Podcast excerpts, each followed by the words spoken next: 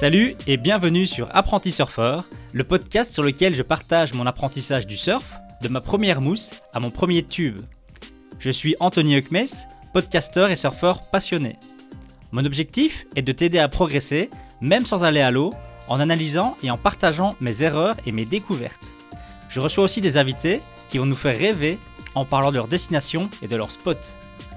Tu trouveras d'autres informations sur le site internet et notamment le guide gratuit pour apprendre et améliorer ton take-off sur apprentisurfer.com/slash guide. Si tu veux discuter avec d'autres apprentis surfeurs et même peut-être des Jedi, rejoins le groupe Facebook sur apprentisurfer.com slash groupe. C'est donc apprentisurfer en un mot avec surfer.com.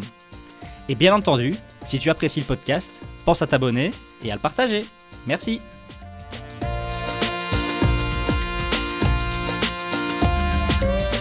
Salut à toutes et à tous, apprentis surfeurs et apprentis surfeuses, et bienvenue dans ce nouvel épisode. Alors aujourd'hui, on va parler du take-off et principalement des plus grosses erreurs qu'on effectue lorsqu'on fait notre take-off, donc les erreurs les plus fréquentes.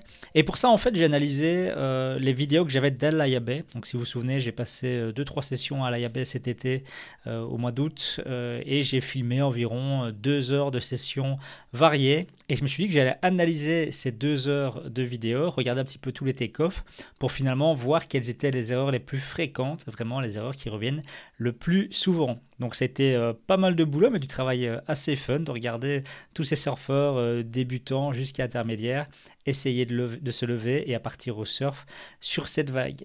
Alors avant de débuter une rapide actu en ce qui me, concerne, je me suis donné un petit challenge, c'est de créer un short par jour, donc une vidéo rapide de moins d'une minute que je publie sur le compte TikTok Apprenti Surfeur. Donc j'ai créé un compte TikTok et certains seront repris sur Instagram et sur YouTube.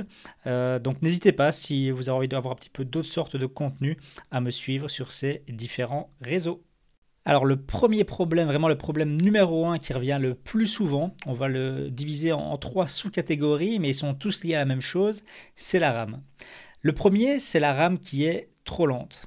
Du coup, quand j'ai regardé ces vidéos, j'ai vraiment compris pourquoi est-ce qu'on entendait tout le temps des profs de surf qui sont dans l'eau et qui gueulent Allez, vas-y, rame, rame, rame, rame, rame on les entend et on se dit, mais oui, ça va, ils rament, ils rament. Et en fait, quand j'ai regardé un petit peu ces vidéos à l'Ayabé, je me suis rendu compte qu'en fait, non, il y a vraiment des gens qui rament pas. Il y a des gens qui sont là sur leur planche, euh, ils sont au bon endroit pour prendre la vague, ils commencent à ramer, mais on a un petit peu l'impression qu'ils sont euh, plutôt à la plage sur un matelas gonflable, en train d'un petit peu tremper les mains dans l'eau pour se, pour se rafraîchir. Et, et franchement, c'est vraiment flagrant. On a vraiment l'impression de voir parfois des gens qui sont là, ils essaient de ramer, mais et clairement, ils sont vraiment beaucoup, beaucoup trop mous. Et là, je comprends du coup le prof de surf qui a envie de, sauter sur la planche et de ramer à leur place. Euh, mais voilà, il faut pas oublier que quand on part comme ça, on est bien placé, on décide de partir sur une vague, il faut vraiment euh, tout, tout donner pour y arriver. Donc, c'est, on essaie d'avoir une bonne rame et de, mettre un petit peu de poids vers l'avant de sa planche en mettant, en mettant sa tête vers l'avant pour que la planche parte dans la vague on rame bien, mais le problème c'est que avoir une bonne technique de rame quand on débute en surf, c'est pas évident parce qu'on ne la connaît pas cette technique et il faut évidemment le temps de l'apprendre et de la peaufiner. Mais il faut surtout avoir du coup une bonne cadence. C'est surtout ça la différence, c'est ce qu'on voit très fortement sur les vidéos, c'est la différence entre une personne qui rame là en mode gauche, droite, gauche, droite et qui n'avance finalement pas du tout par rapport à une personne qui va faire gauche, droite, gauche, droite, gauche, droite. Cette personne n'aura peut-être pas une bonne technique de rame, mais au moins elle va avoir une bonne cadence et ça va donner de la vitesse à sa planche. Parce qu'il faut savoir qu'en surf, une planche de surf, elle va avoir de l'élan. Et si on rame trop lentement, ben, à chaque fois la planche perd cet élan et chaque coup de rame va devoir relancer la planche, donc on recommence quasiment à chaque fois à zéro. Tandis que si je rame avec une bonne cadence, je fais gauche-droite, gauche-droite, gauche-droite, ben, je profite de cet élan que ma planche a déjà et chaque coup de rame que je vais donner va me rajouter un petit peu de vitesse, même si ma technique n'est pas encore parfaite. Alors j'avais fait un épisode complet sur la rame, n'hésitez pas à l'écouter si vous ne vous en souvenez plus, avoir vraiment la bonne technique, la technique idéale pour progresser, pas trop se fatiguer et pas trop se blesser, mais déjà c'est primordial d'avoir une bonne cadence et on voit clairement que beaucoup de surfeurs débutants n'ont pas une assez bonne cadence. Alors clairement c'est physique, c'est physique, moi je trouve surtout même au niveau du souffle, on est sur cette planche, on rame, on essaie de ramer rapidement, bah ça va, le cœur va pomper, ça va faire évidemment mal un petit peu aux épaules, aux pecs, etc. et aux dos lorsqu'on n'a pas l'habitude, mais ça la condition va venir petit à petit. Alors j'ai très très souvent des, euh, majoritairement du coup des filles et des femmes qui m'envoient des messages pour me dire euh, moi j'arrive pas à ramer, euh, c'est la galère, j'ai tout petits bras, mes bras c'est comme des allumettes, j'ai pas assez de force pour ramer correctement. Et moi, je trouve que la rame, justement, c'est pas lié à la force. C'est justement lié à cette cadence, par exemple, le fait de ramer avec une bonne fréquence, mais c'est c'est pas de la force pure. J'avais parlé à une époque que que moi au début je ramais vraiment comme un bourrin, donc je ramais tout en force, j'essayais d'aller chercher l'eau le plus loin possible devant moi, de faire des mouvements puissants, etc. Et je me fatiguais, je me faisais mal, après j'avais mal aux épaules pour des jours, voire des semaines, j'arrivais pas à dormir tellement j'avais mal aux épaules la nuit quand je surfais tous les jours pendant, pendant un mois ou deux. Jusqu'au jour où je me suis fait dépasser sur l'eau par, euh, par justement une femme qui était sur sa planche, un petit gabarit, elle avait l'air toute légère, et elle ramait là, euh, pop, trick note, les mains dans l'eau, calmement, euh, vraiment, on voit qu'elle était toute relaxe et qu'elle ramait plus vite que moi. Et là, j'ai eu un déclic, je me suis dit, mais attends, ta technique de rame, elle doit pas être bonne, et du coup, je me suis renseigné, j'ai appris et j'ai adapté. Mais voilà, un message pour toutes ces femmes qui se disent, euh, j'ai pas assez de force. Alors, je dis des femmes, ça pourrait être des hommes, hein, mais c'est que c'est tout un message de femmes que je reçois, qui se disent, j'ai pas assez de force dans les bras et j'arrive pas à ramer. Évidemment, il faut travailler votre technique de rame, mais il y a une différence entre ramer fort et ramer vite. Pour moi, avoir une bonne cadence et ramer, comme j'ai dit, gauche-droite, gauche-droite, gauche-droite, il n'y a pas besoin de ramer fort. Il faut mettre les bras dans l'eau, évidemment, et, ramer avec la main et l'avant-bras, mais c'est pas de la force à ce moment-là, c'est plutôt vraiment de l'endurance, je trouve. Le deuxième problème aussi très très fréquent qui est lié à la rame, c'est le fait de ramer avec la planche de travers. Ça veut dire que le surfeur est là, il est, il est bien droit au départ, il est bien perpendiculaire à la, vague, il commence à ramer, et puis en ramant, bah, tout à coup, sa, planche tourne déjà et il rame avec la planche de travers dans la vague, ce qui veut dire évidemment que on va donner de la vitesse à cette planche, mais pas dans la bonne direction, vu qu'on n'est pas exactement dans la même direction que la vague, et le fait de ramer comme ça sur sa planche de surf, l'objectif c'est d'essayer d'atteindre la même vitesse que la vague. Donc si déjà on rame avec la planche de travers, on se met clairement des bâtons dans les roues. Et puis surtout, euh, cette vague qui nous pousse, bah, si la planche est de travers, elle va pas pouvoir la pousser de la même manière. J'en ai parlé dans un épisode où je parle du matériel un peu de surf et des planches de surf. Les, planches débutants, elles ont souvent un gros tail, donc un arrière qui est assez large, ce qui fait que quand la vague arrive derrière nous, elle a une bonne surface sur laquelle elle va pouvoir pousser, elle va nous faire accélérer dans cette vague. Si la planche est de travers, elle va venir quoi? Elle va venir un petit peu toucher euh, notre rail droit ou gauche, par, notre, notre rail droit ou gauche par exemple, et elle va pas vraiment nous faire avancer elle va un petit peu nous pousser, nous faire glisser la vague, mais c'est pas du tout la même chose. Donc c'est vraiment hyper, hyper important. Et comme je l'ai dit, je l'ai vu dans la vidéo, mais vraiment de très nombreuses fois, des personnes qui rament avec cette planche de travers. Et du coup, parfois, ça porte à confusion parce que moi, je parle aussi euh, régulièrement de donner de l'angle à son take-off. Et donc, de donner un angle, ça veut dire de vraiment faire pointer le nez de sa planche vers la vague, donc dans la direction où la vague déferle, pour, lorsqu'on se lève au take-off, pas partir dans le bas de la vague et terminer dans la mousse, mais vraiment partir down the line dans cette vague et partir de travers dans cette vague. Le problème, c'est qu'il y a beaucoup de débutants qui entendent ça et qui, du coup, commencent justement à ramer de travers, ce qu'il ne faut pas du tout faire, et je l'avais bien dit dans l'épisode d'ailleurs consacré à, à ça, comment est-ce qu'on donne de l'angle à son take-off, c'est on va donner de l'angle au dernier moment, donc on rame, la vague nous prend et c'est seulement quand la vague nous a pris qu'on va à ce moment-là donner de l'angle ou bien ça peut me mettre en se levant. Donc en se levant sur sa planche, on va directement se lever avec de l'appui, par exemple sur le frontside, sur, sur une droite, sur la pointe des pieds, ce qui va directement engager le rail et nous permettre directement de tourner et de partir down the line dans cette vague.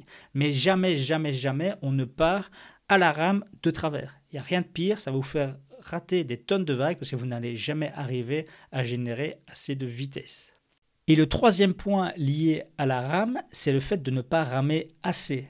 Ici, pas ramer assez dans le sens où on a une personne qui, qui, sait ramer correctement, on le voit, elle est bien placée dans la vague, elle est bien perpendiculaire, elle est au bon endroit, elle commence à ramer et elle a l'impression qu'elle part sur la vague et que ça y est, elle peut se lever mais en fait c'est trop tôt. Donc elle se lève, à ce moment-là on voit qu'en se levant, bah, la planche ralentit, et puis hop, on voit que la vague passe, et cette personne se retrouve derrière la vague.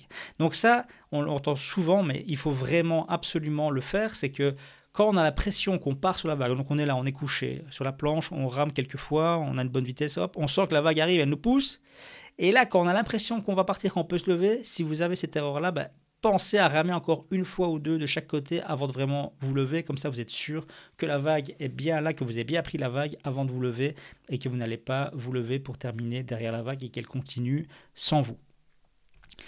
Alors, le deuxième point très très important, c'est le timing, euh, le placement avant de faire son take-off, même si à Alaya Bay, évidemment, c'est une piscine à vagues. Donc là, on a on parle d'un mur et le long de ce mur c'est numéroté donc on va clairement savoir ok il faut il faut commencer à ramer pour prendre la vague quand on arrive à la numérotation 4 par exemple. Donc c'est franchement difficile d'avoir un mauvais timing et de rater sa vague à cause de ça. Mais malgré tout euh, on en voit beaucoup euh, qui ratent la, première raison, c'est parce que justement, pour être proche de ce mur, c'est là où la vague est la plus creuse, et donc parfois il y a un petit peu une incertitude, un peu une crainte de dire oh elle est, grosse la vague, elle est creuse, je vais, je vais un peu m'éloigner de ce mur finalement pour euh, prendre la vague là où elle paraît un peu plus safe et, euh, et moins me faire peur. Et du coup, le problème, c'est qu'en faisant ça, on s'éloigne du mur et donc on s'éloigne vers l'épaule de la vague et on commence à ramer là où la vague n'est pas encore assez formée, elle n'est pas encore assez creuse. C'est l'épaule, donc elle est molle. Et du coup, on rame, on rame, on rame, on rame, on rame. On n'arrive pas à partir sur cette vague, ce qui est normal. Il faudrait, il un longboard et, ou, bien une très bonne technique pour y arriver. Et du coup, bah, la vague, pareil, elle part sans nous. Ça, c'est un cas que j'ai vu comme assez souvent à Alaya. Mais le deuxième cas que j'ai vu encore plus souvent et qui arrive, je pense, tout le temps à tout le monde, c'est de vouloir prendre une première vague. Donc, on va se placer au pic, euh, à la piscine à vague ou à l'océan, dans l'océan, peu importe. On va se placer à un endroit où on, pense qu'on doit se mettre pour partir sur une vague. Une vague arrive, on veut la prendre, on commence à ramer, on rame, on rame, on rame. Hop, on rame encore un petit peu, hop, et elle nous échappe. donc, soit on a mal ramé, soit on était mal placé, on était un petit peu trop en avance et la vague n'était pas encore assez formée. Mais dans ce cas-là, ce qu'on oublie souvent, c'est que on a ramé, la vague nous a poussé, donc on a avancé de quelques mètres d'office. Et souvent, en tout cas à l'AIA c'est le cas, on voyait vraiment tous les débutants faire ça, c'est ok, ben, c'est pas grave, je sais qu'il y a une vague qui arrive derrière, donc limite je prends même pas la, peine de me retourner, et je rame déjà pour la vague suivante qui arrive. Sauf que Évidemment, on a perdu quelques mètres. Donc là, maintenant, on n'est plus en avance ou bien placé, mais on est en retard. Et donc, cette vague qui arrive, bah, soit elle a déferlé déjà avant de nous toucher, soit elle nous déferle dans le dos au moment où on va vouloir se lever. Ça, c'est le pire parce qu'évidemment, ça peut parfois donner des, des beaux wipeouts suivant la, la, taille de la vague euh, et, sa puissance. Mais ça, ça arrive vraiment très très souvent. Donc, je veux prendre une première vague, je la rate et puis je, je pense que je peux prendre la deuxième. Sauf que j'ai perdu plusieurs mètres, je suis descendu de plusieurs mètres vers la plage et du coup, je suis probablement trop tard pour cette vague. Donc là, absolument, il faut avoir le réflexe toujours de regarder derrière soi, de se dire ok, il y a une vague qui arrive. Déjà, est-ce qu'il n'y a pas un autre surfeur qui est dessus? Parce que si oui, il est prioritaire. Et là, moi, ce que je dois faire, c'est m'écarter de son chemin et donc euh, partir avec la mousse et certainement pas euh, couper par son épaule pour lui couper sa trajectoire. Mais donc, j'observe est-ce qu'il y a un surfeur? Oui, non. S'il n'y a pas de surfeur, je peux prendre la vague suivante qui arrive, mais pas en restant au même endroit. À ce moment-là, si je vois que je suis trop tard pour cette vague, il faut que je me décale vers la gauche ou vers la droite, suivant si la vague est une gauche ou une droite, donc elle déferle vers la gauche ou vers la droite, je vais me décaler pour justement finalement me retrouver au bon endroit, là où la vague déferle, pour faire ce deuxième take-off et partir sur cette deuxième vague. Donc ça c'est vraiment hyper hyper important. Pensez à toujours se replacer après avoir pris une vague ou après avoir raté une vague, il n'y a rien à faire, on se déplace. Et c'est ça la vie d'un surfeur, c'est toujours se déplacer, ramer sur sa planche, reculer, avancer, etc. pour être toujours à l'endroit idéal pour partir sur cette vague. Alors je parlais d'Alaya, mais dans l'océan, c'est bien sûr exactement la même chose, sauf que dans l'océan, c'est beaucoup plus difficile parce que savoir où se placer, c'est pas simple, ça dépend des spots. Si c'est un beau spot avec un beau reef break où on sait que c'est des rochers dans le fond, ils bougent pas et on sait qu'à telle marée, avec telle taille, la vague elle déferle là exactement, eh ben, je peux revenir à chaque fois à cet endroit-là et je sais que je peux prendre la vague. C'est assez simple, entre guillemets, même si là, c'est pas toujours si simple que ça.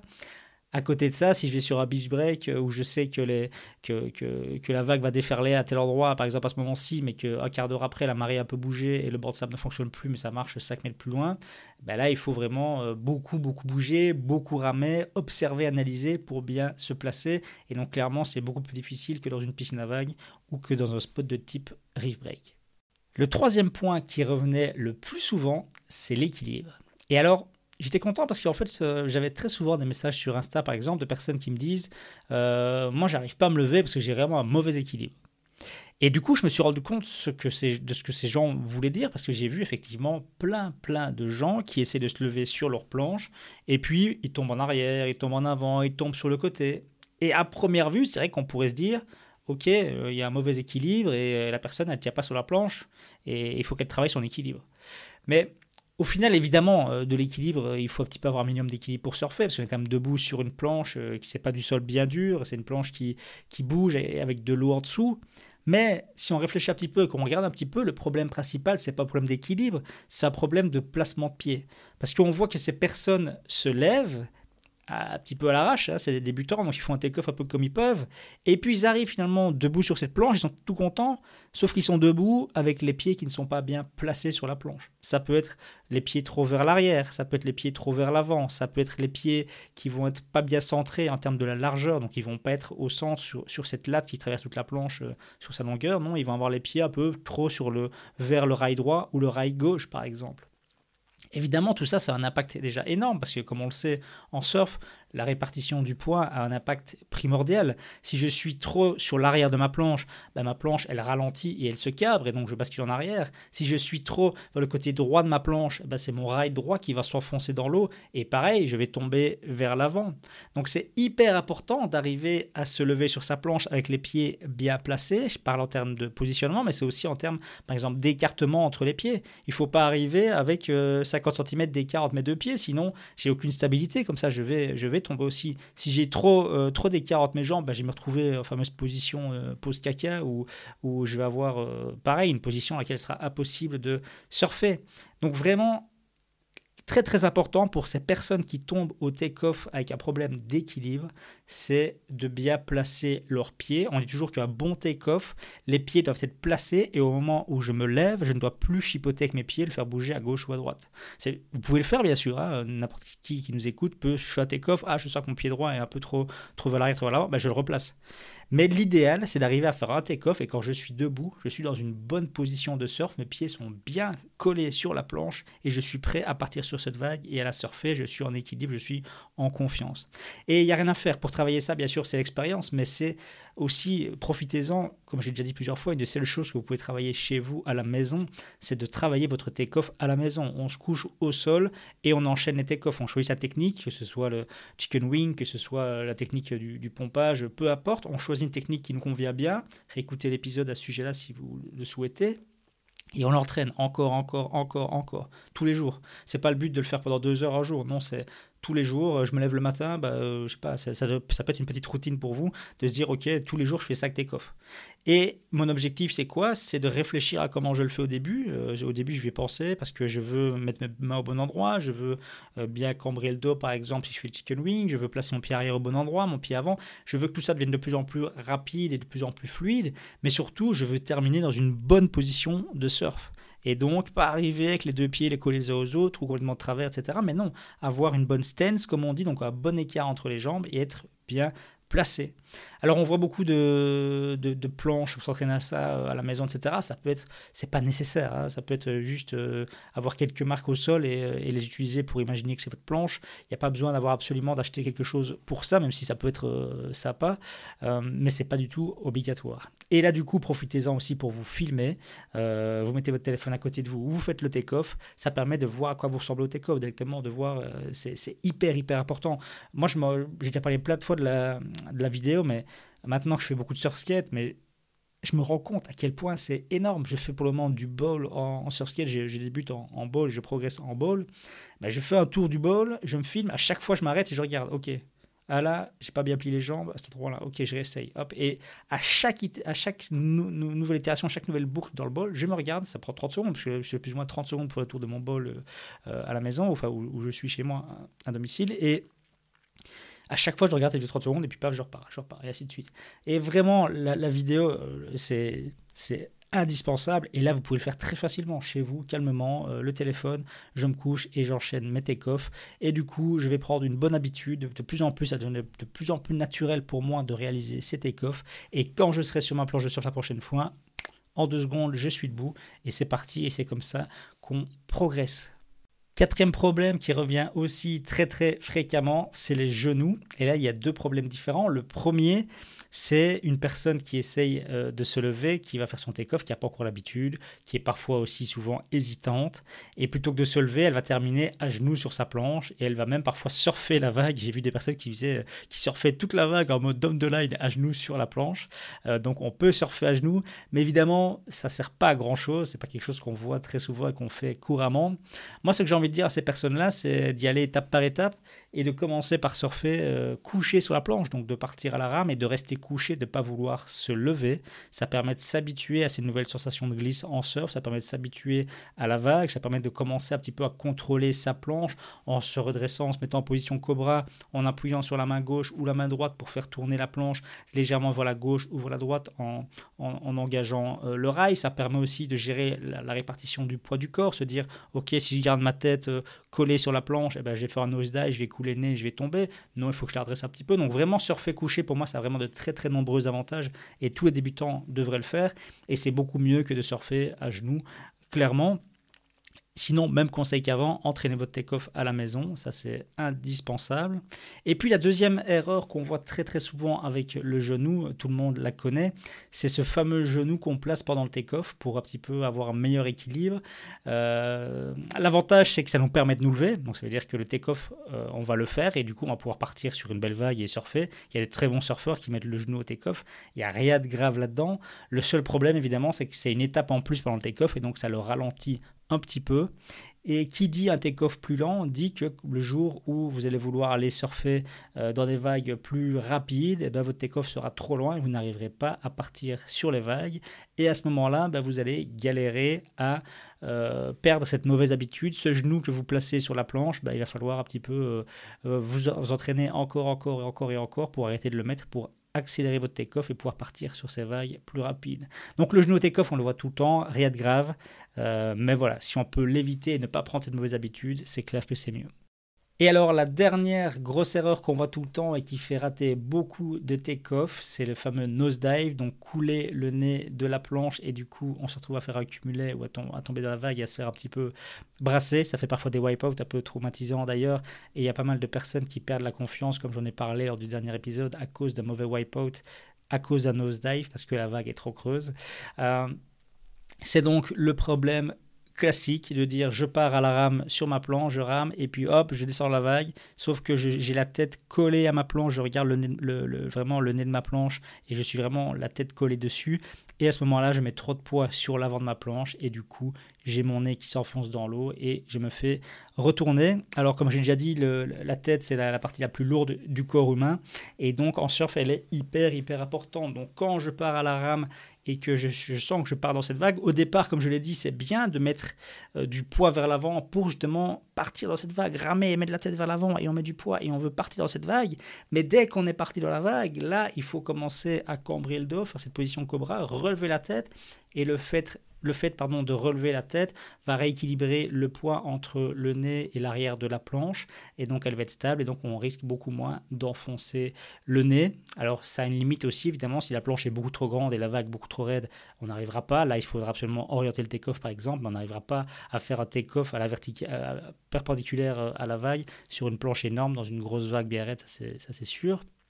Et ce nosedive, il n'arrive pas que lorsqu'on est couché sur la planche à la rame, mais il arrive aussi, le surfeur rame, se lève sur la, sur la planche et puis il met trop de poids.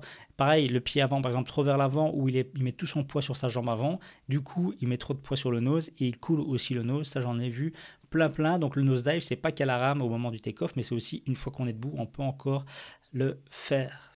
Voilà, c'est la fin de cet épisode. J'espère qu'il vous a plu et j'en ai fait une version vidéo sur YouTube. Donc c'est une vidéo de 4-5 minutes où vous avez un petit peu les différentes cas de figure dont je viens euh, de parler maintenant dans le podcast. Ils sont aussi en image, donc en vidéo sur la chaîne YouTube. N'hésitez pas à y aller et vous abonner si ce n'est pas encore fait. Merci à bientôt. Voilà, c'est déjà la fin de cet épisode. J'espère qu'il t'a plu. N'hésite pas à t'abonner car un nouvel épisode sera publié chaque vendredi. Et pense à visiter le site apprentisurfer.com pour y découvrir des articles sur le surf, ainsi que la chaîne YouTube sur laquelle je partage mon apprentissage du surf skate. Tu peux également me suivre sur Instagram. Merci et à bientôt